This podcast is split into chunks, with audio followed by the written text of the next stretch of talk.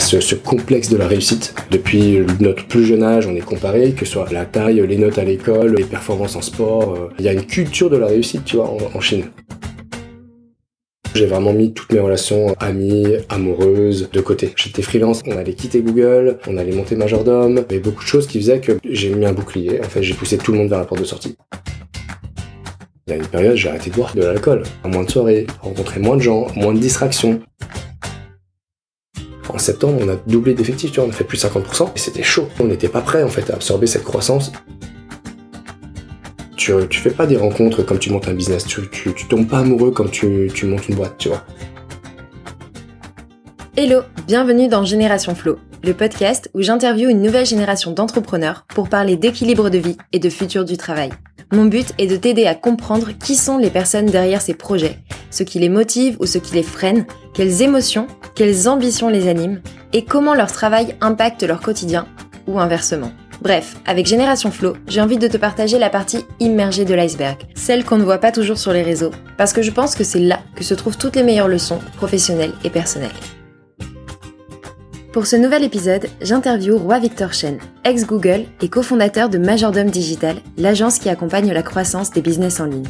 Mais Roi Roi fait surtout partie de mes très bons amis. C'est un vrai passionné de sport, de piano, de soirée, et cet épisode m'aura permis d'encore mieux le connaître. Il se confie sur son parcours entrepreneurial, son éducation et son impact sur son management, mais aussi sur ses choix pro-perso, ses erreurs, jusqu'à son changement de mindset pour retrouver un équilibre. Sans plus attendre, place à l'épisode.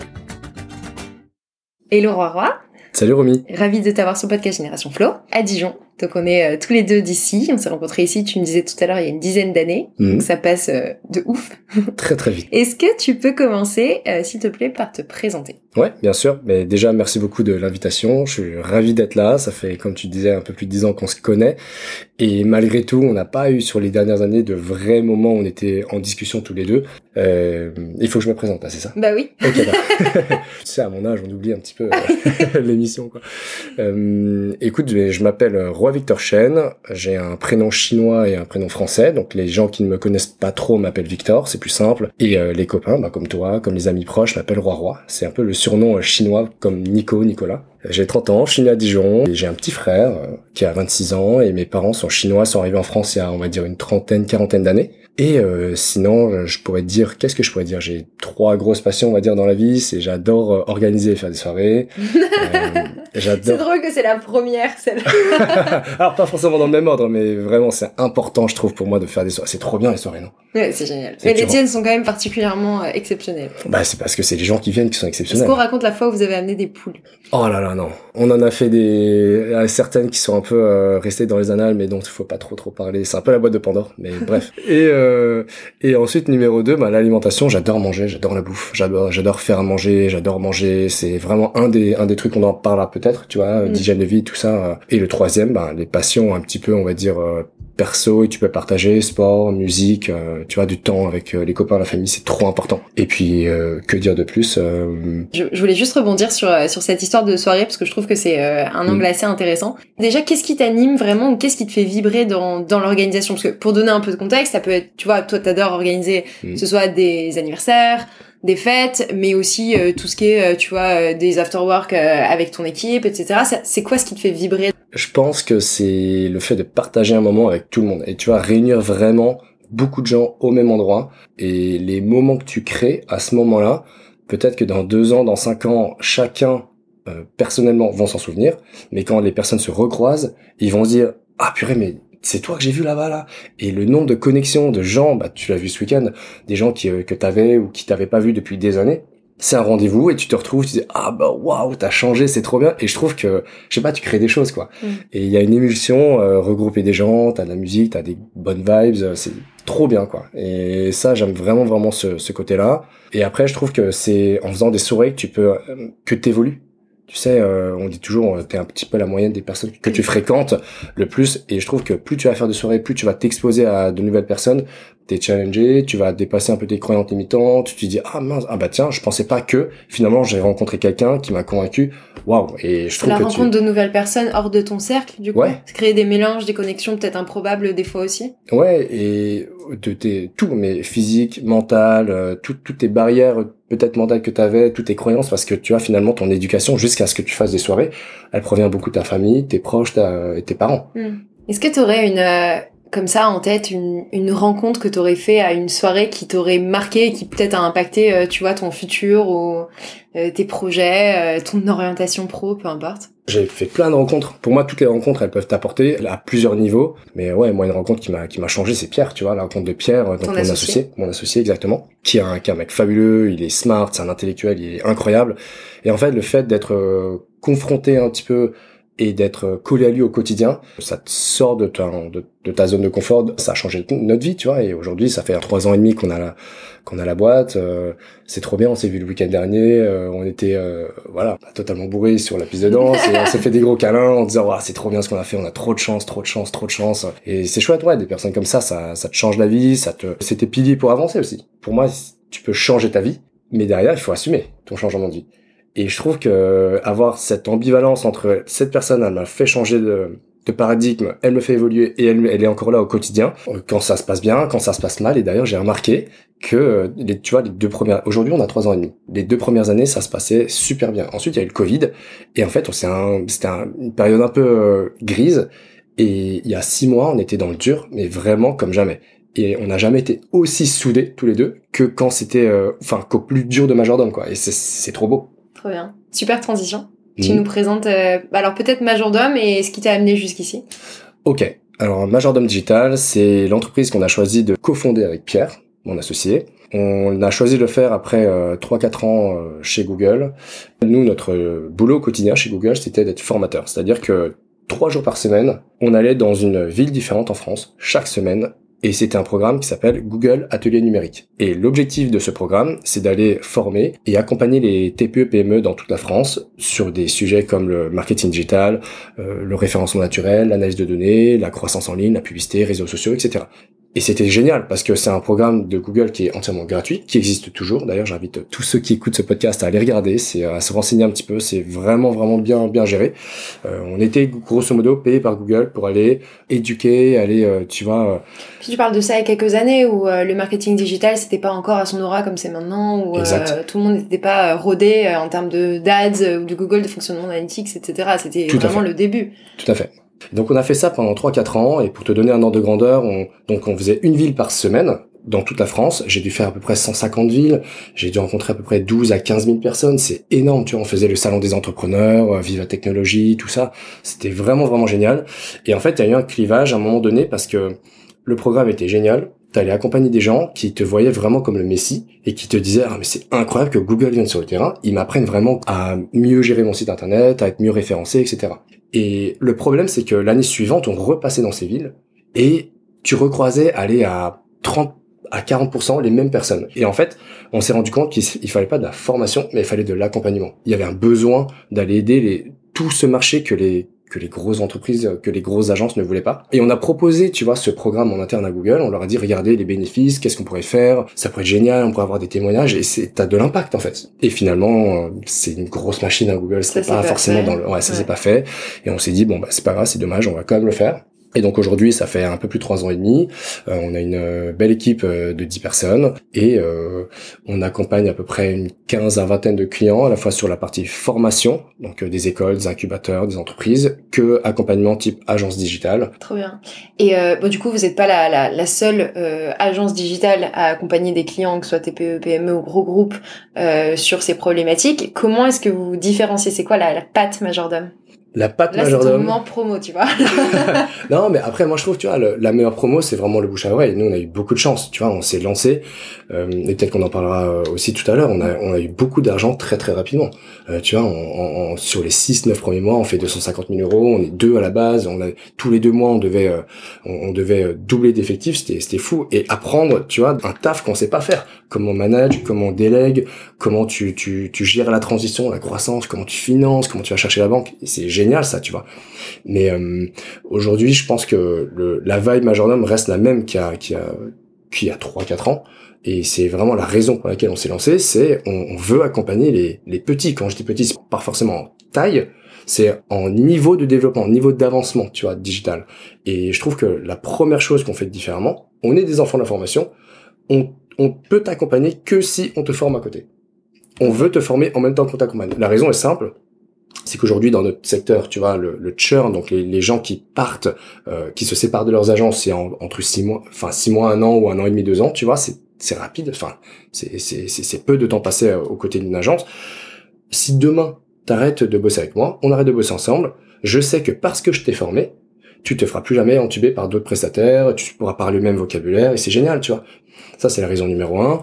La raison numéro deux, je pense que on on pratique, on va dire des euh, des prix qui sont euh, entiers, qui sont bien, tu vois. On veut pas euh, cloisonner des gens dans un contrat et qui payent très cher pendant très longtemps. C'est-à-dire qu'on pratique des prix quand même qui sont extrêmement raisonnables euh, sur une durée d'engagement qui est moindre, hein, pas du tout 4 ans, 5 ans. Euh, franchement, euh, t'as un mois de préavis et encore, tu vois. Vous êtes le raid SFR de, du digital, du coup c'est un petit peu ça, tu vois. Et euh, mais du coup derrière, je cherche la recommandation, je cherche à aider le plus de personnes possible pour que du coup toutes les TPE, PME en France puissent relever leur niveau et que les gens puissent euh, vraiment faire du has, recruter, créer de l'emploi, euh, donner la chance à des alternants, à des stagiaires de venir bosser dans leur boîte, tu vois. Ok. Je comprends bien du coup la proposition de valeur client qui est du coup on te forme, en gros on t'apprend à te passer nous, à être autonome derrière sur euh, ton marketing digital. Euh, ça c'est l'avantage client. C'est quoi le bénéfice pour toi, pour l'équipe d'avoir ce positionnement, tu vois Ah, c'est une bonne question. Je trouve qu'on m'a jamais posé cette question. On y a déjà pensé. Je trouve que le bénéfice apporté à, l'équipe, il est un peu transposable par rapport à ce qu'on faisait avec Google. C'est que c'est un, c'est gratifiant. Deux, c'est épanouissant. Dans le sens où aider quelqu'un, aider les autres, donner de son temps. Et quand tu vois, quand t'es avec, euh, je sais pas, ton client, il clique, il a compris ce que tu, ce que tu lui disais, il est totalement en phase avec toi. C'est incroyable. Tu vois, j'ai eu beaucoup de mal au début à me, à nous décrire comme une agence. Parce que le mot agence, il est connoté de manière péjorative. On est une agence. Et donc, tu as l'impression que les gens, ils prennent une commission. Ouais, c'est ça. Sur c'est l'investissement. 15% et... Exactement. Et d'ailleurs, ça, c'est une de nos valeurs ajoutées également. On prend pas de commission, nous. C'est- C'est c'est toi, tu mets ta CB, tu payes le truc et, et, euh, tu payes euh, la publicité et on- sous notre recommandation, évidemment. Mais derrière, on, on prend pas de frais. Donc si dessus. tu prends pas de commission, c'est quoi votre euh, C'est business un- model? Le business model est très simple, c'est que tu payes un forfait mensuel. Ok, d'accord. Si on peut revenir un petit peu en arrière, euh, j'aimerais bien te poser la question. Du coup, toi, t'as fait euh, école de commerce. Mhm. Qu'est-ce qui t'a amené déjà en école de commerce? Peut-être pourquoi ce choix? Et euh, comme tu disais par exemple tout à l'heure que t'aimais bien euh, le commercial, pourquoi avoir choisi d'entreprendre et pas aller euh, taper aux portes d'un grand groupe, décrocher un gros poste, etc. tu vois la vie que tu Ouais, je vois, je vois, je vois. Alors, il y a plusieurs questions là dans la, dans la question. On dirait, j'ai l'impression d'entendre mes parents. Tu vois, mais surtout mon père qui me dit, euh, mes parents m'ont beaucoup, beaucoup inspiré. Tu vois, euh, tu dis qu'ils sont arrivés là il y a 40 ans. Mon père est arrivé à 35 ans. Il parlait pas un mot de français. C'est fou. Tu vois, je suis, aujourd'hui j'ai 30 ans. T'imagines que dans 5 ans, ça voudrait dire qu'il faudrait que j'aille dans un nouveau pays, refaire ma vie sans apprendre la langue. Enfin, c'est, c'est fou, tu vois. Euh, mais bon, bref, parenthèse fermée. Hum, école de commerce, j'ai je pense que j'ai su assez tôt que je voulais faire du commerce. Depuis que je suis tout petit, on en a déjà parlé. En plus, euh, moi, j'avais un objectif, tu vois, à 12-13 ans. C'était d'être euh, directeur marketing international euh, sur la région Asie-Pacifique d'une grosse, grosse boîte euh, française dans le luxe. C'est Type- bien, c'est pas du tout euh, ambitieux comme rêve à 13 ans. C'est pas du tout précis, tu vois. Donc non, moi, je voulais, je voulais faire ça chez Hermès. Pour moi, c'était Ok, la plus Carrément, grosse marque. la boîte. Bah ouais, la bah boîte de poste, t'avais tout. Et, ben, et du coup, en fait, j'ai agencé toutes mes expériences dans ce sens. Type euh, bah, commerce déjà. Euh, en vrai, c'est parce que j'avais pas des super notes non plus à l'école, tu vois. J'avais tout juste ce qu'il fallait pour passer, euh, c'était ok. Mm. Et en fait, euh, euh, vient le bac et je- j'allais en prépa parce que ma mère m'a dit il faut faire prépa. Je dis ok, on va faire prépa. Mais en fait, j'aurais j'aurais franchement j'aurais pu tenir une semaine en prépa, mais vraiment à fond. Et après, laisse tomber. J'aurais jamais, j'aurais jamais réussi. Et en fait, il y a hum, une fille de ma classe qui me dit, tiens, Victor, je suis allé aux journées portes ouvertes de l'ESC Dijon. Elle me dit, j'ai rencontré plein de gens, mais ils m'ont trop fait penser à toi. Tu devrais y aller. Et donc, j'y vais.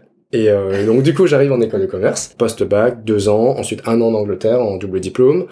Est-ce que l'Angleterre, ça faisait aussi partie de ton plan d'action pour être directeur international euh, à zone Asie euh, Hermès? Ouais. Du coup, de pas être bilingue? Ouais. Bah, tu sais, l'éducation euh, qu'on a eue euh, avec mon avec mon frère, c'est très à la chinoise. Donc, tu vois, je voyais tous mes copains quand j'étais gamin qui pouvaient jouer à la play, aller jouer au foot, sortir, etc. Non, mais que nenni. Nous, c'était vraiment une heure de chinois tous les jours, une heure de piano. Ensuite, tu fais tes devoirs. Ensuite, s'il y a du sport, tu vas faire du sport, genre du tennis. Et ensuite, on verra s'il y a le temps. Il y avait jamais le temps. Et euh, bah, de, de, de parents d'émigrés, en fait, tu vois, qui arrivent euh, de Chine en France euh, choc de valeur, choc de culture, choc éducationnel parce que l'éducation là là-haut, j'allais dire en Chine, c'est ça n'a rien à voir, tu vois, c'est rythme prépa euh, de, à partir de 8 ans quoi. Et vraiment, moi je j'ai eu la chance de d'aller en Chine avec les parents et la famille tous les ans et je voyais mes cousins franchement, c'est hardcore le rythme. Mais vraiment, tu vois, c'est 7h, 17h, et ensuite, à 17h, tu reviens manger, de 19 à 23h, tu repars pour les cours mm. du soir. Et tout le monde fait ça. Et en plus, ces week-ends, derrière, t'as des remises à niveau en anglais, t'as de, t'as de la musique, t'as des trucs pour qu'ils soient, entre guillemets, euh, euh, les meilleurs possibles, tu vois. C'est, on veut vraiment essayer de mettre toutes les chances du côté de nos enfants. Il y a une grosse culture quand même, euh, tu vois, de, de, la famille malgré tout en Chine. Je dis malgré tout parce que je trouve que ça reste une population parfois individualiste, tu vois. Il n'y a pas les mêmes mœurs et la même bienveillance qu'on peut retrouver en France. Mais euh, au niveau famille, c'est vraiment on fait tout pour nos enfants. Et derrière, euh, bah, quand ils seront euh, plus vieux, les parents, c'est à nous de les entretenir, de, de faire en sorte qu'ils s'épanouissent à leur tour et on, on, on prend soin d'eux, quoi. Tu as l'impression du coup de, de devoir des choses à tes parents aujourd'hui? T'as ce ah sentiment tout, tout. Et je pense que c'est c'est c'est un point ancré en moi, je trouve, et c'est ce qui m'a beaucoup beaucoup beaucoup mis de pression pendant des années euh, de réussir. Tu vois, ce, ce, complexe de la réussite. Euh, parce que t'es depuis notre plus jeune âge, on est comparé, que ce soit euh, la taille, les notes à l'école, les performances en sport, tu vois, les prix, les, enfin tout. Et il y a, y a, une culture de la réussite, tu vois, en, Chine. Et ça se comprend parce que tu as plus d'un milliard cinq d'habitants. si tu rates ton, ton gros concours qui est l'équivalent du bac, ciao, c'est terminé. Et donc du coup, quand tu grandis dans cet environnement, ben en fait on a toujours été dans un on est très compétitif avec mon frère. Et aujourd'hui je avec du recul on est beaucoup dans la compétition saine plutôt que de la compétition toxique tu vois. Mm. parce que aussi on a eu la chance d'avoir ben, des entourages qui font beaucoup de sport ben, comme toi aussi qui partagent des choses et, et on s'inspire de d'autres. On se dit ah mais en fait il y a pas que la vraie compète tu vois. On peut se tirer vers le haut autrement. Mais ouais je leur dois tout. Et ma ma hantise serait que de pas réussir à faire en sorte qu'ils soient fiers de nous quoi est-ce que tu as l'impression, du coup, euh, je sais pas aussi dans quelle mesure tu leur dois, dans un sens où ils ont fait des sacrifices pour vous et que du coup, si toi tu rates, c'est tu rates ta part des choses quelque. C'est exactement ça. Tu vois, mon père était journaliste en Chine, il avait un super poste. Il a quitté la Chine parce qu'il s'est marié avec ma mère et ma mère du coup euh, est venue enseigner en France et développer un peu tout ce tout le côté euh, chinois dans l'est de la France. Et euh, du coup, il a fait des petits boulots, il a enchaîné, ensuite il a fait un peu de commerce, il a entrepris, des fois ça a fonctionné, des fois non. Et j'ai toujours euh, peur qu'il, tu vois, qu'il reste frustré sur sa vie. Et donc du coup, c'est à nous de reprendre le flambeau et de faire en sorte qu'il soit fier. Et t'as bien analysé, hein, c'est vraiment ça. Hyper intéressant. Est-ce que t'as eu des des échecs que tu considères comme des échecs du coup dans, dans ton parcours? Et du coup, bah la question qui suit, c'est comment ça t'a affecté? Parce que du coup, quand t'as ce quand t'as cette pression, ce poids de, de, de la réussite, enfin tu vois, moi je, je, peux en parler aussi rapidement sans rentrer dans le détail familial, mais euh, je dois beaucoup à ma mère et j'ai l'impression mm. que je dois aussi euh, la rendre fière. Moi l'échec c'est c'est un drame, c'est très en tout cas ça a été un drame, ça a été très compliqué. Ouais, et je trouve que étant petit, tes gros points d'attache et un peu tes piliers c'est ta famille proche et donc du coup c'est pour ça que tu vois tu te nourris de tes drames en fait j'ai l'impression. Et c'est ça qui fait ta force c'est ça qui, qui bâtit aussi ton ton bouclier et aussi ton drive ton feu pour euh, pour les prochaines années quoi. Je pense que mon premier échec euh, qui a vraiment euh, été marquant et un peu clivant au sein de la famille c'est quand j'ai redoublé ma seconde. Okay. et je te disais tu vois on a une culture de l'éducation qui est très euh, marquée. Euh, mais j'ai redoublé j'avais je crois 11 et demi de moyenne et parce que je voulais faire S, parce qu'il fallait faire S. Parce que mes parents m'avaient inculqué que S, c'est la voie royale. Tu sais, c'est il y a 15 ans, 20 ans, quoi. De la même façon que ta mère t'a dit après, c'est prépa. Exactement. Tu vas faire euh, lycée, donc euh, S, ensuite prépa, ensuite euh, concours pour une école, si tu veux. à la base, ils voulaient que je fasse un G. Idéalement, un G ou HEC, j'allais te dire. Exactement. Et bon, ils ont très bien vu à mes notes de maths que je ferais pas un G, du coup. Et non, ouais, j'ai redoublé parce que je voulais vraiment faire S pour moi, c'est un échec assez euh, assez compliqué. Je me souviens, c'est moi je pleure jamais d'habitude. Tu vois, j'ai tellement, je dis toujours, j'ai tellement pleuré euh, en étant gamin que parce que c'était, je trouvais ça dur que j'ai plus d'armes. Et en fait, euh, j'allais faire un tour de vélo après l'annonce de ma mère, comme quoi bah j'allais redoubler. Et bah, je me souviens très bien. Je suis allé au terrain de tennis, c'était un peu mon repère aussi, et j'ai pleuré, tu vois. Et cela dit, ce premier échec m'a permis de, de, en fait, ça m'a changé la vie parce que l'année suivante euh, bah, j'étais délégué, euh, j'ai fait plein de choses au sein au sein du lycée. J'ai euh, c'est là que j'étais dans la classe de la personne qui m'a dit ah tiens Victor tu devrais aller voir l'école de commerce etc. J'avais super notes. Donc d'un point de vue académique, c'était bien d'avoir redoublé finalement. Et j'ai dû prendre un peu de plomb dans la cervelle aussi, tu vois. Ok. Qu'est-ce qui se passe ensuite? Parce que du coup aujourd'hui, ce qu'on disait, t'es pas T'es pas directeur marketing chez Hermès. Malheureusement ou est-ce que c'est heureusement? Ah, je saurais pas dire, mais aujourd'hui, je suis épanoui à un point où j'imagine même pas faire autre chose. Vraiment, vraiment. Et donc, du coup, bon, pour reprendre l'histoire, euh, école de commerce, et j'aligne tous mes jobs, tous mes stages dans cet objectif, tu vois, de, rentrer chez Hermès. Et puis, en stage de fin d'études, j'ai la chance d'être pris chez Google en marketing à Paris. Et je me dis, franchement, c'est pas vraiment du luxe, mais c'est une grosse boîte. Je, à ce moment-là, je kiffe la, la tech. J'adore un peu, tiens, je code un petit peu. J'étais un peu freelance à côté, donc j'aimais bien ça. Et je me dis, franchement, ça se fait pas de refuser Google. Donc, euh, allons-y. Allons-y. Je peux faire une toute petite aparté. Hmm tu, euh, Et à chaque fois, tu m'as dit, j'ai eu la chance de. Pourquoi dans ta tête, c'est une chance? Tu, Enfin, moi, j'ai l'impression, vu comme ça, que tu dis, euh, peut-être que t'as pas conscience de, du coup, que, que t'es euh, celui qui a provoqué ça. Non, réellement, moi je pense que c'est vraiment un, coup de chance. Alors, tu vois, euh, je pense que je, je, me suis beaucoup toujours préparé sur sur les sujets comme ça. Euh, autant je peux déconner en soirée, etc. Mais sur les sujets euh, pro, j'ai trop peur de pas réussir. Et j'ai envie de réussir, donc je me prépare bien tu vois, un point où, par exemple, j'ai préparé les 100 plus grosses questions qui étaient posées aux entretiens chez Google, etc. Et vraiment, je suis rodé, tu vois. Euh, je pense de la chance parce que tu sais jamais quel jour, dans quel état tu seras le jour de l'entretien, avec qui tu passes. Peut-être que la personne passe une mauvaise journée. Peut-être que toi, c'est comme dans le sport, t'es pas dans un physique ou dans un, dans un état d'esprit mental ouf, tu vois. Oui, moi j'appelle pas ça de la chance. Euh, je me baladais dans la rue, je suis tombée sur le directeur marketing de machin. Euh, il connaissait mon père et je lui dis ouais là c'est de la chance. Ok, alors j'ai un exemple comme ça. Et pour te montrer un peu que c'est de la chance, donc on, on va je, battre. Je suis en, ouais, je suis en master et euh, je vois passer sur un groupe Facebook une offre pour. Euh, d'ailleurs, c'est quelque chose que je conseille toujours à tous les étudiants qu'on a. C'est le Bold programme à Dublin. Le programme Bold, je crois, c'est B-O-L-D, Building Opportunities Leadership and Development, quelque chose comme ça. Et en fait, c'est euh, quatre jours d'immersion totale à Dublin, donc QG Europe, chez Google. Et il y a une trentaine de, de participants dans toute l'Europe, euh, Moyen-Orient et Afrique. Et je te parle de ça parce que le process de la candidature, je le vois passer sur un groupe Facebook de mon école. Et donc, je clique dessus, je regarde les dates, c'était passé depuis deux jours. Et je me dis, waouh, merde, je suis trop deg, je suis trop trop deg. Je clique dessus, quand même, dans le lien, euh, c'est un Google Doc. Et je me dis, tu sais quoi À tout moment, ils ont pas vu. Exactement.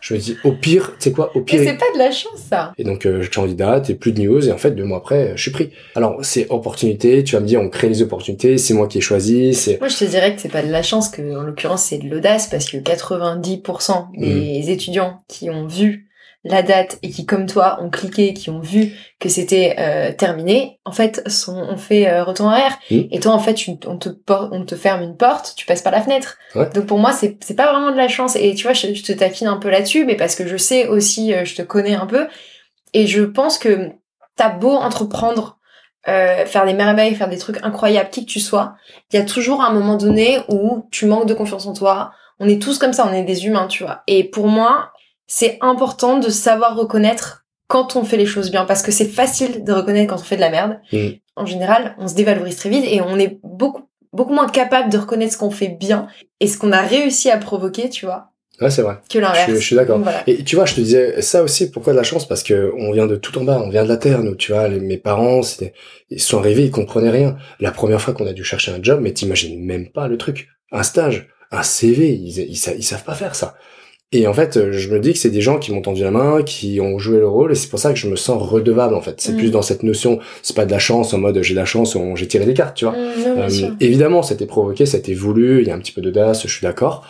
Mais derrière, il y a des gens qui ont dit oui, tu vois. C'est pour ça qu'aujourd'hui, euh, t'as autant envie de d'aider les gens et de le rendre, t'as l'impression qu'on t'a beaucoup apporté, que t'as envie Ouais. de le rendre aux autres. Ouais, ouais. c'est du give back, tu vois, c'est redonner. Comment est-ce qu'on redonne? Et en- encore une fois, tu vois, c'est j'accorde deux fois 30 minutes par semaine à quiconque qui m'écrit sur LinkedIn, souvent des étudiants, pour passer des entretiens sur Google, des conseils, des gens que je connais euh, pas du tout. Euh, Je me dis que c'est Simon Sinek et c'est c'est un, c'est un de piliers avec Pierre, on en a déjà beaucoup parlé entre nous, qui dit qu'en fait, si toi tu fais le bien, quelqu'un qui voit que tu fais le bien aura envie de faire le bien, tu vois.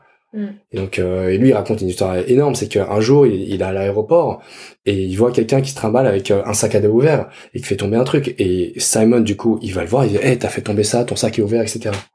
Et, euh, et la personne le remercie, elle part. Et il y a un autre gars qui vient le voir, il lui a dit, j'ai vu ce que t'as fait, franchement, c'est chouette, c'est bien, tu vois. Et, on est persuadé que la Alors personne que là, t'as l'impression que c'est normal. Alors enfin, pour une personne qui veut faire le bien, c'est normal. Exactement, exactement.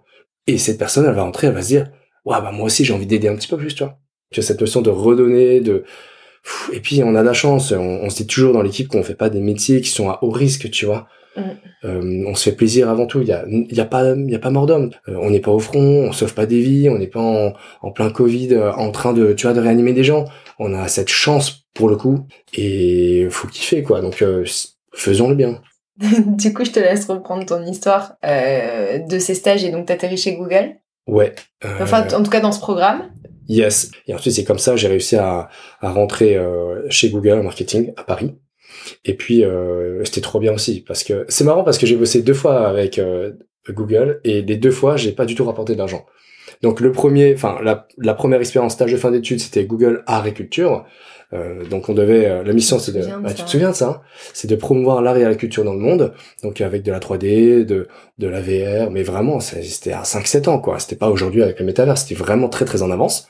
Et c'était un programme qui était entièrement gratuit, donc on allait euh, voir des musées, on allait euh, bah, scanner des œuvres et les, et les laisser en libre service à des gens qui pouvaient pas se déplacer et regarder les œuvres. Et en fait, on, ça rapportait rien en fait. C'était pas ça à la boîte. à la boîte, ouais, tu vois. Et bah la deuxième fois, c'était pareil, de la formation. Donc, et voilà, donc euh, je fais ça et je me retrouve un petit peu à, à boucler la boucle, comme je te disais, euh, à faire des formations. À aucun moment sur ton parcours, du coup, euh, quand tu sentais le switch Google, etc., tu t'es dit ouais mais mon plan initial, qu'est-ce que j'en fais? Ouais, ça, imagine mes parents. Imagine mes parents, ils ont pas du tout compris. Tu vois, ils ont travaillé toute leur vie pour faire en sorte que, voilà, et Google, tu vois, c'est, ça fait un peu rêver. Mais ayant été à l'intérieur de, de, de- du mastodonte, égoïstement, je me suis dit, bon, bah, j'ai vu, euh, je vais me barrer. Quand t'as quitté Google pour Ouais. monter Majordome. C'est ça. Et ils ont pas du tout compris. Et ce que j'aurais dit, c'est franchement, donnez-moi un an. Et, j'ai eu l'impression que c'est le premier choix que je faisais personnellement. Depuis euh, que j'étais gamin. En tant qu'adulte. en tant qu'adulte, en tant que vraiment personne réfléchie en disant non, je vais pas euh, faire ce que vous me demandez, faites-moi confiance. Et franchement, euh, ben ça a marché quoi. Et euh, du coup, assez rapidement, tu disais que Majordome, vous avez commencé à recruter, à construire. Euh, moi, j'ai souvenir que euh, tu gâtais bien euh, tes équipes. C'était à base de euh, euh, abonnement, Airbnb, coworking, Mac, casque, enceinte, euh, Ouais, passe dans les soirées. ouais, c'est vrai. Euh, pourquoi? Ah, Et avec du recul, ouais. Pourquoi est-ce qu'on voulait les gâter autant? Parce que euh, on estime avec Pierre que même si c'est notre entreprise à deux, l'entreprise elle fonctionne pas s'il n'y a pas l'équipe. Tu vois, c'est comme une soirée, elle ne fonctionne pas s'il n'y a pas les invités qui sont ultra motivés. Je pense qu'il y a deux choses. Il y a un, on est très aligné sur cette vision de give back avec Pierre, et deux, on a été beaucoup beaucoup influencé par euh, Google, vraiment, par euh, le mode de fonctionnement grosse boîte américaine en tech assez avant-gardiste qui met un peu le, les équipes au, au, au centre. Alors oui, ça bosse énormément, c'est vrai. Mais d'un autre côté, t'avais quand même pas mal d'avantages, t'avais des choses. Moi, je me souviens une fois, euh, un truc qui m'a choqué, c'est dans le bon sens du terme, c'est le directeur marketing France, Raphaël Goumin. Raphaël Goumin, incroyable. Genre, euh, on est lundi 19h sur l'open space, il vient voir tout le monde, il fait les gars, franchement, on est lundi, je suis à peu près au courant de tous les sujets. Il y a rien qui vaille la peine que vous restiez une minute de plus sur le floor. Partez. Et en fait, ce- cette notion-là, euh, euh, dans, beaucoup beaucoup de choses euh, au sein de Google, tu la retrouvais en fait. Alors les gens disent que ça bosse énormément, c'est vrai, mais en même temps, t'es pas Google sans bosser, tu vois. Et d'un autre côté, il y avait toujours ce, cette notion de de care, quoi, de faire attention aux, gens. Et, euh, et on a essayé de, de l'inculquer. Et pour nous, redonner un petit peu, tu vois, de l'envie, de l'implication, ça passait pas que forcément par du matériel, tu vois, ça passait, tu l'as dit, euh, aux soirées, on te fait rencontrer des gens, et je trouve que cette manière de voir les choses, c'est ce qui fait que dans les périodes dures, tout le monde se serre les coudes et ça c'est beau. Mais pour répondre à ta question, est-ce que euh, on le referait? Bah, je pense qu'on a fait des erreurs de jeunesse. Vraiment. je pense qu'on, tu vois, tu mentionnais le, le coworking, on payait 10 000 euros par mois. C'est énorme. 10 000 euros par mois, on peut sortir un salaire aujourd'hui, tu vois. Mm. Euh, et on peut, on peut rehausser les salaires de tout le monde. On peut proposer des tickets resto, on peut faire des choses vraiment chouettes, tu vois. Et donc, euh, je pense que si c'était à refaire, on le referait, mais dans une moindre mesure. Le, ce qui est nécessaire comme un Mac, un casque, tu vois, euh, les Bose qui sont géniaux, et tout le monde nous disait, mais attends, ça coûte 300 balles, mais t'es un malade. Non, mais c'est important, en fait tu vois parce que tu es dans un open open space on veut favoriser euh, la productivité et ton bien-être ouais et ton et ton espace de travail en fait. Tu vois que tu te sens ton confort au travail. Tu vois ton comment ton ta qualité de vie ton meilleur être au travail et ça c'est important. Ouais ok. D'arriver peut-être à, à, aussi euh, évaluer ce qui a un vrai impact sur le bien-être et ce qui est du euh, des paillettes quoi ouais euh, je suis totalement d'accord. Il y a certains trucs qu'on leur a offert qui n'étaient pas je, je me souviens même plus tu vois pour te dire mais c'était peut-être pas nécessaire. Encore une fois je gratte un petit peu. Est-ce que c'était quelque part de l'ego où tu vois le besoin d'être valorisé, d'être aimé en tant que manager, en tant que boss, et qu'en fait tes employés te disent waouh, euh, ce mec est génial ou ses, fondateurs, ses managers sont géniaux. ouais, alors euh, géniaux, je sais pas, mais la chance que j'ai, c'est euh, qu'on prend quand même toutes les décisions à deux avec Pierre. Et en fait, euh, je trouve que c'est très très dur. J'ai un, un profond respect pour les entrepreneurs qui entreprennent seuls parce que je sais pas comment ils font. C'est-à-dire que t'es, tous tes choix, c'est dans ta tête et t'es presque pas challengé par quelqu'un qui vit la même chose que toi en fait, tu vois. Je pense pas que c'est une question d'ego, mais vraiment on a, on a, vraiment souhaité transposer un peu ce que tu as l'idéal de l'entreprise mm. qu'on avait en tête. Je pense que pour venir essayer de chercher un peu euh, euh, un contre-exemple dans, dans ce que tu avances, euh, on n'aurait jamais poussé l'équipe à, à, partir en freelance, tu vois, si c'était pas mm. vraiment pour leur bien. Je trouve que des personnes qui croient réellement en toi, c'est trop important. Et, et, on veut par contre faire partie des gens qui ont qui arrivent à changer la vie des gens. Et je te donne un autre, un autre exemple. Bah, Mathilde aujourd'hui nous a dit, franchement, je suis ultra embêté, mais un de mes rêves, c'est de partir chez le Réal. J'ai été prise. Euh, ça m'embête trop, euh, j'ai trop peur de vous l'annoncer, etc. Mais non, mais c'est génial, c'est trop bien. C'est-à-dire que nous, t'imagines à notre petite échelle, on peut avoir un impact ouf sur la vie de quelqu'un. Si si t'es pas là pour faire le bien et faire en sorte que les gens ils, ils te kiffent, à quoi bon t'appeler majordome, tu vois? Vraiment. Euh, J'aimerais bien switcher sur une partie un petit peu plus perso, si ça te va. Mhm. On a beaucoup parlé perso, mais tu vois, on parle de, de soirée avec l'équipe. Euh, Qu'est-ce que tu penses de la notion, euh, parce qu'il y a débat là-dessus, d'équilibre vie pro vie perso? T'as les équipes qui disent en fait équilibre vie pro vie perso, ça ne veut rien dire parce qu'en fait ton travail c'est ta vie. Mhm. Et t'as ceux qui disent bah en fait si c'est deux parties de ta vie et quand l'une prend le dessus sur l'autre, c'est euh, c'est le bordel. Ouais. Pour parler de ma situation actuelle, je trouve que j'ai quand même une vie euh, assez équilibrée, euh, vie pro, vie perso. Aujourd'hui. Il y a trois ans, c'était totalement déséquilibré. Euh, sur un côté plus perso, j'ai vraiment mis toutes mes relations, tu vois, amies, amoureuses, de côté. amicales et relations amoureuses de côté, vraiment pour, entre guillemets, réussir, parce que c'était le moment où j'étais freelance avec Google, on allait quitter Google, on allait monter Majordome, est-ce qu'on va réellement y arriver? euh, il y avait beaucoup de choses qui faisaient que ben j'ai mis un bouclier. En fait, j'ai poussé tout le monde vers la porte de sortie en disant désolé, venez, on se reparle plus tard. Euh... C'était quoi dans ta tête? C'était une stratégie pour euh, que toute ton énergie soit focus sur ce projet, ou est-ce que c'était une question de euh, simplement j'ai pas le temps? Je pense qu'il y avait un, il y avait un côté, je serais pas épanoui si je réussis pas à niveau professionnel. Ok.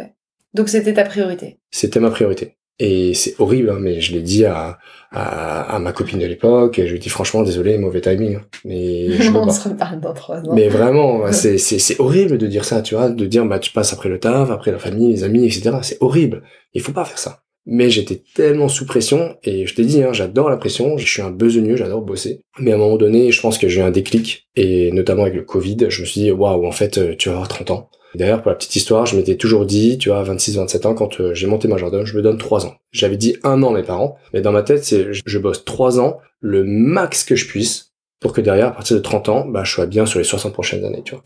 Donc pour toi, tes 3 ans, c'était l'échéance que tu te donnais de sacrifice pro versus perso Exact. C'était un contrat avec toi-même et tu disais, OK, en fait, il n'y a pas de secret, il faut cravacher en entrepreneuriat, c'est comme ça, et vu que je veux réussir, c'est ma prio. C'est ça. Par contre, dans 3 ans que j'ai réussi ou pas, je, re, je rééquilibre la balance C'était totalement ça. Et là où j'ai pris une énorme claque, c'est que bah en fait, tu, tu fais pas des rencontres comme tu montes un business. Tu, tu, tu tombes pas amoureux comme tu, tu montes une boîte, tu vois. Et donc, du coup, le, le Covid, euh, je me suis dit, bah en fait, non, il faut peut-être s'ouvrir un petit peu et donc euh, s'allouer et s'octroyer plus de temps, etc. Mais tu te souviens, euh, il y, a, y a une période, j'ai arrêté de boire Mm. de l'alcool parce que c'était le challenge, premièrement. Et deuxièmement, je me suis dit, ben, en fait, faire moins de soirées, rencontrer moins de gens, moins de distractions, être mieux dans le taf. J'avais lu tout un, tout un truc, comme quoi t'as X% de productivité supplémentaire, tu dors mieux, euh, une meilleure peau, meilleure performance. Bon, en l'occurrence, c'est pas des conneries. C'est pas des conneries. L'alcool, ça reste mauvais, que ce soit pour la concentration, le sommeil, euh, la santé, quoi qu'il arrive. Exactement. Mais t'étais dans un extrême. Ouais. Et surtout, ils Surtout, t'es dit- passé de l'extrême à l'extrême B Exactement. à cette époque. Exactement. Et donc du coup, en plus, c'était euh, c'était écrit dans cet article-là, euh, le Dry January, les Anglais ils font ça tous les ans, euh, donc c'est un mois sans alcool et franchement, euh, compétences décuplées. Je fais banco, tu vois. Et bah c'est là que c'est devenu un peu un- une drogue parce qu'au bout d'un mois, j'ai rien vu. Je me suis dit putain, je me suis fait niquer en fait. Euh, J'ai perdu euh, un mois de ma life à pas boire de tease. et en fait, il y a rien, il y a rien quoi. Et donc. euh, Et surtout, t'as le côté euh, boire de la tease, à la limite, moi je bois pas beaucoup, mais du coup, t'avais aussi ce côté de beaucoup moins social parce que tu buvais pas alors que t'en avais l'habitude, tu te privais un peu, tu disais, mais en fait, je vais pas rester à cette soirée, donc je me casse, quoi. Exact, exact. Et je pense que c'était plus ça la conséquence d'ailleurs sur ton, sur ton Je pense. mental. Ouais, je pense. Et tu sais qu'il y a, moi, il y a, il y, a, il y, a, il y a des gens qui m'ont fait la réflexion. Victor, on ne va plus, t'as disparu. Je vais pas dire j'ai perdu des gens, mais naturellement, il y a un écrémage qui s'est fait. Tu parlais euh, de, de, de couper les relations avec tes amis. Est-ce qu'il y a un moment donné, tu t'es dit, euh, qu'est-ce qui a fait switch dans ta tête Est-ce que tu t'es dit, en fait, mes, mes potes vont pas m'attendre? Parfois, j'ai un peu la même euh, réflexion euh, quand je voyage.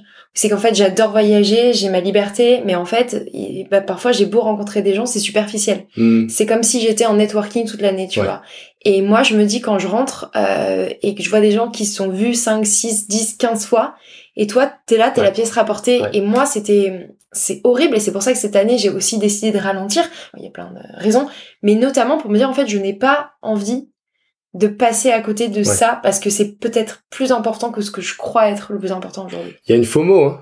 Bah en fait, euh, ouais, est-ce que tu perds pas tes potes en ne- en n'étant pas là, tu vois Mhm. finalement? Parce que là, on parle d'humain, c'est pas euh, c'est pas tu rates une soirée avec euh, Oui. des potes. et- c'est Ouais. c'est en fait qu'est-ce que ouais, il y a il y a ce mot de qu'est-ce que tu manques, mais du coup aussi est-ce que c'est rattrapable, tu Ouais. vois? Je suis entièrement d'accord avec toi. Et je pense que ce déclic m'a fait du bien pendant le, pendant le, Le les, ouais, les premiers confinements. C'est là que je me suis dit, bon, en fait, ça fait quasiment deux ans qu'on fait ça. Qu'est-ce qui se passe après, tu vois?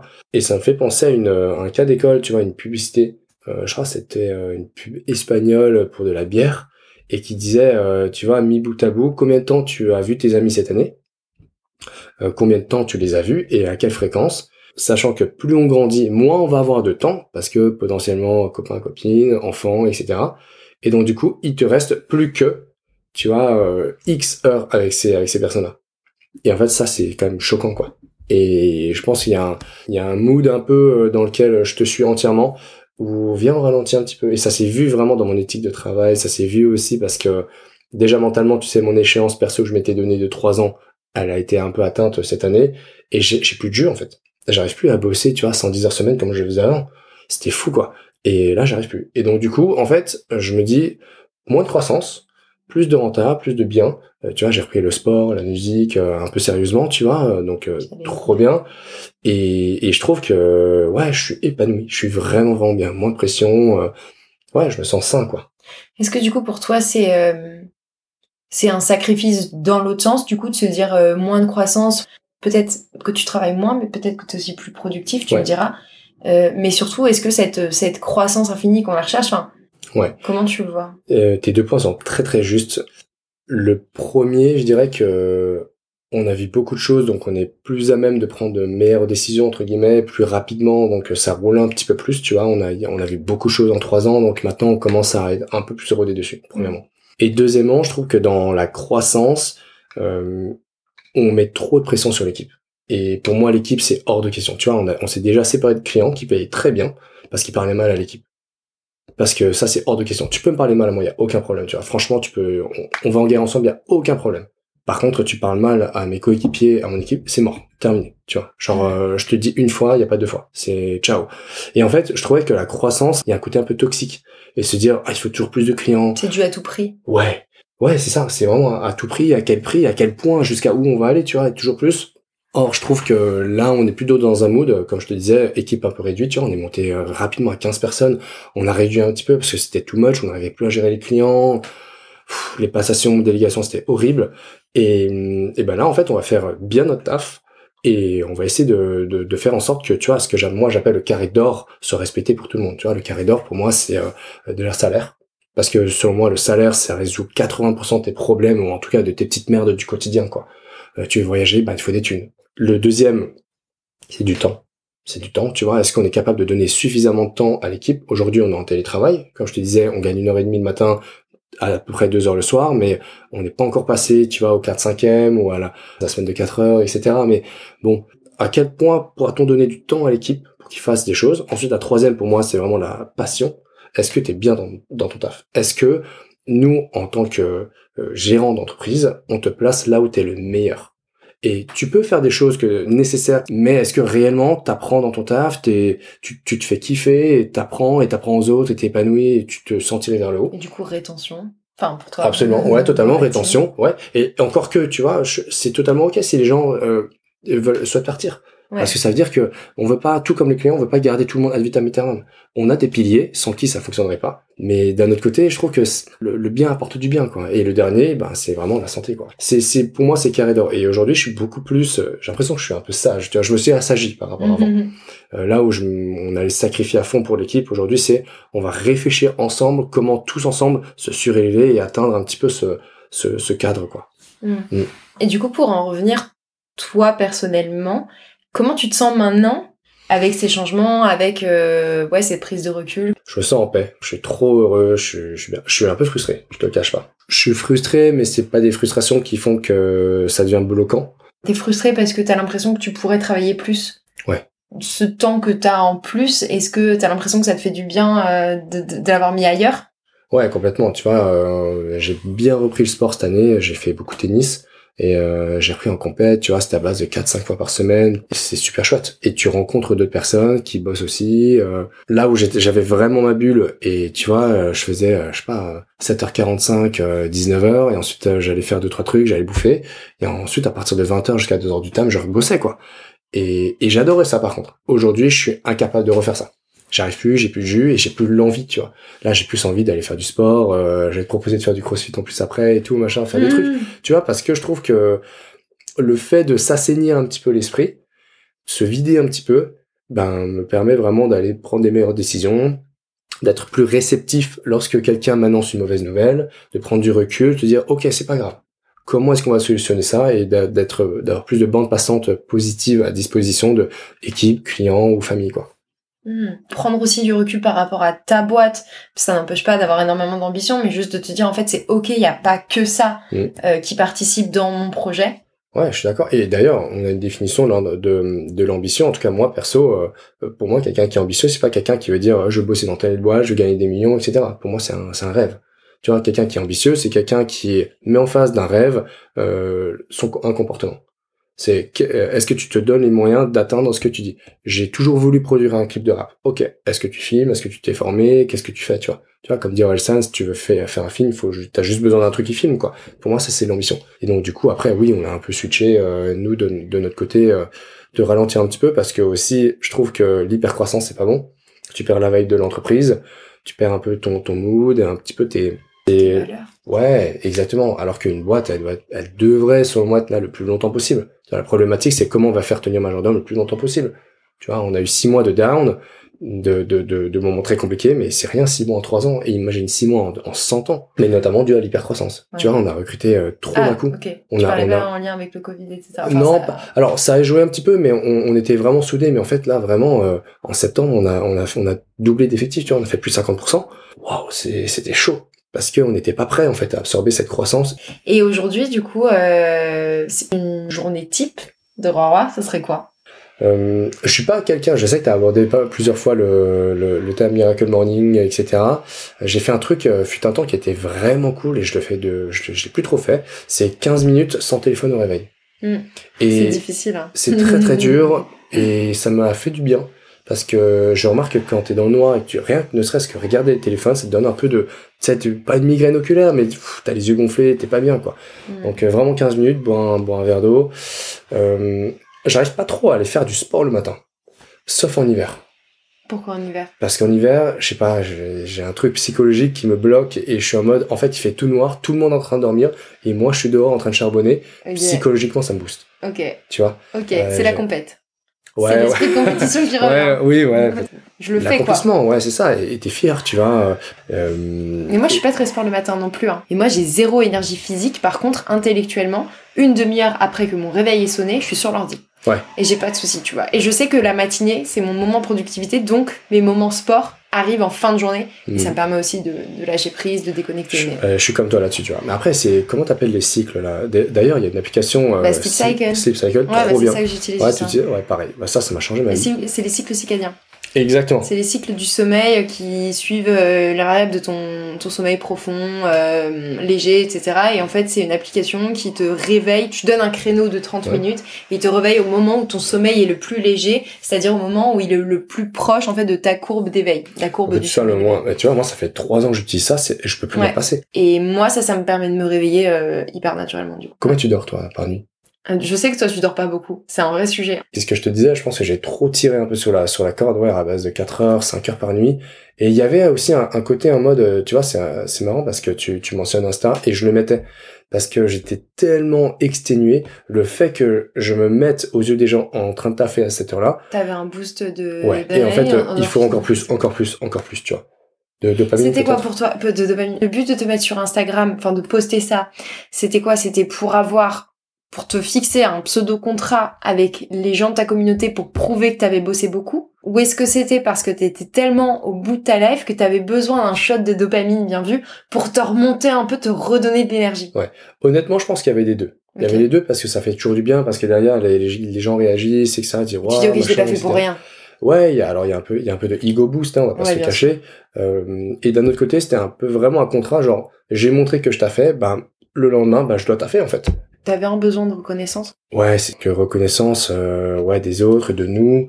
Forcément, il y a du ego boost, on va pas se le cacher, tu vois. Après, euh, euh, j'ai du mal avec la mise en avant, tu vois. Je vais, je vais, euh, il faut que je m'inspire plus de toi, tu vois, sur LinkedIn, il y a Le des trucs plus réguliers, tu vois. Ouais, le personal branding, un Ouais, mais attention, personal branding et ego, c'est vraiment aussi deux choses. C'est justement là où c'est hyper intéressant et où je pense qu'il y a une, tu vois, une limite un peu floue. C'est en fait à quel moment tu le fais par ego et pour que les gens t'envoient de la reconnaissance sociale, hein, c'est carrément Mhm. ça. Et à quel moment tu le fais parce que ça va servir ton business ou tes projets? Ouais, tout à fait. Et franchement, c'est dur parce que moi, il y a des fois où je vais courir et quand on m'envoie un message en me disant Romy, trop cool, j'ai vu ta story, je me suis motive. Et Ouais, ben là, je suis incroyable. là, ok, impact sur l'autre, je suis Ouais. contente. Mais par contre, à l'inverse, si personne me répond, je suis un peu deg, tu vois. Ouais. Et ça, c'est le Lego. Parce que juste personne a remarqué que j'étais allée courir. Et en vrai, enfin, tu peux très bien impacter les gens sans euh, montrer ce que tu fais. Enfin, faut être euh, transparent, tu vois, c'est aussi l'idée de ce podcast. Et je pense qu'on a tous, au fond, une part de euh, besoin de reconnaissance sociale et Ouais. d'ego. Et il faut juste qu'à un moment donné, ce soit le bon dosage de qu'est-ce qui te fait du bien à toi. C'est normal d'avoir besoin de reconnaissance sociale. On, est humain, tu vois. Mais à partir de quel moment, déjà, tu deviens relou pour les autres et aussi, à partir de quel moment, tu, enfin, ça devient juste euh, toxique, d'ego, de dépendance à euh, ce que t'apportent euh, les réseaux ou les gens, etc. hein. Ouais, je suis d'accord. Et je trouve que, tu vois, cette notion de personal branding, il y a un côté où c'est nécessaire, tu vois, de faire shiner Majordome, shiner les équipes, de les mettre en avant, apporter de la lumière. C'est pour ça que, bah, j'avais aussi sorti un truc sur la zone, etc. Mais j'arrive Oui. pas à prendre le temps. Et, La euh, zone qui était du coup une newsletter sur euh, tous les conseils, ses meilleurs conseils euh, marketing digital. Exactement. tu- Et ça, c'est justement quelque chose où tu t'es dit là, c'est peut-être pas une priorité business et du coup, je vais me gagner du temps pour autre chose et, et ralentir de ce côté-là. Ouais. Est-ce que t'as aussi ce, un peu ce côté, j'imagine, envie de tout faire Enfin, on parlait du FOMO tout à l'heure, tu Ouais. vois, dans l'aspect perso, c'est c'est vrai dans le pro aussi. ouais, ah, c'est très très vrai dans le si on n'est pro. pas une agence et qu'on n'est pas multicano, qu'est-ce qu'on fait, quoi tu vois? Ouais, exactement, exactement. Et ça se traduit un peu par ma personnalité aussi, tu vois. Je suis, euh, je suis très très optimiste. J'aime bien me dire qu'on peut tout faire. Au bout de trois ans, on s'est quand même dit bon, en vrai, il faut prioriser. Et c'est ce qui a été fait. Donc du coup, même hier, on en, on en reparlait. Alors, quand est-ce que ça reprend la zone? Et ça, ça me fait chaud au cœur, ça me touche parce que c'est l'équipe qui me, qui m'en parle. Et il y a aussi quelques lecteurs, des fois sur Insta. Bon alors, euh, ça fait longtemps. Hein. Faut arriver à prendre le temps. Et Et puis il y a quand même ce côté de, en, en réalité, enfin, bien sûr, t'as cette envie d'impacter les gens, mais au bout du compte, c'est aussi est-ce que ça m'amène des clients, est-ce que ça aide Mm. euh, mon business d'une façon ou d'une autre, et sinon, Mm. ça veut pas dire qu'on va l'arrêter, mais en tout cas, il va peut-être moins être priorisé sur une liste de tâches et de choses pour justement pouvoir conserver. Euh, j'aime bien l'image que tu avais de, de ce carré d'or, tu vois. Ouais. Et tu vois, ton équilibre pro-perso, il est là. Selon moi, au bout de trois ans, je suis en mode, ok, bah, moins de sacrifices perso, mais plus de, euh, enfin, il me tue à la, à, la tâche. Tout seul. Ouais, tout seul, dans mon coin, comme ça, mais comment est-ce qu'avec l'équipe, on arrive à construire un truc euh, vraiment plus euh, global, sachant que, en vrai, les gars, si c'est pas fait cette semaine, demain, dans l'heure, fine. ça dépend des projets, j'imagine. Bien sûr, mais aucun de nos projets ne mérite qu'on se tue à la tâche comme ça, tu vois. Et bah tu vois, ça tu le retrouves dans, dans le sport hein, ou dans, dans la musique, c'est c'est quand même ça. Il faut un équilibre parce que mm. si c'est trop, tu vrilles quoi. Mm. Euh, qu'est-ce que tu dirais au roi d'il y a quelques années? Tu vois, moi j'aurais adoré que quelqu'un me dise, franchement Victor, t'as un profil grave entrepreneur, tu devrais creuser ça. Moi, les gens à l'école et même les gens qui me parlaient d'entreprendre, c'était, euh, je leur disais, ok, cool, stylé, tu veux faire quoi, tu vois? Euh, Comment ça, t'es un entrepreneur? Bah en fait, je vais être mon propre patron, faire mes propres horaires. tu sais quoi? Je leur posais la question, ok, c'est quoi ton projet? Oh bah je sais pas, on verra. Et donc vraiment pour moi j'étais j'avais la hantise de ces gens-là de ces mecs-là qui en fait t'es un branlos tu vois.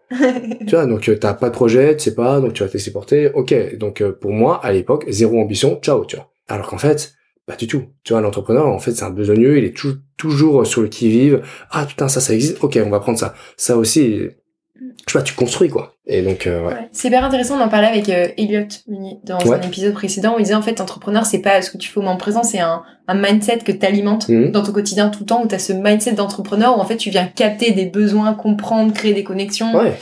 Et tu vois, on a lancé la boîte avec Pierre et franchement, il y a une vague de gens qui nous ont écrit, qui m'ont dit, ah oh, mais mec, de toute façon, toi, t'as toujours été un, un entrepreneur, c'était sûr t'allais monter ta boîte.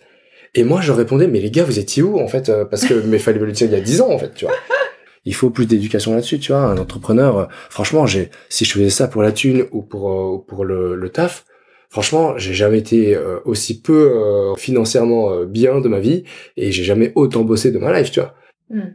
Merci beaucoup pour ce partage, la sincérité. Et je pense que c'est pour ça que j'adore aussi faire ce podcast et en fait avoir des échanges comme ça. On a tous un bagage et ça nous amène tous quelque part de différents avec une route différente. Donc merci beaucoup. Merci à toi bah, puis, euh, pour l'accueil, hein. puis euh, le partage. Et tu sais qu'il y a des choses que j'ai jamais racontées à personne. Hein. Et eh bien, j'en suis ravie. Et puis à très bientôt. Oui, bisous. Ciao. Hello à nouveau, merci d'avoir écouté l'épisode jusqu'au bout. Si tu veux soutenir Génération Flow, la meilleure chose à faire, c'est de laisser 5 petites étoiles sur Spotify ou Apple Podcast, ou bien simplement en parler autour de toi, ça m'aidera beaucoup. On se retrouve pour le prochain épisode, à très vite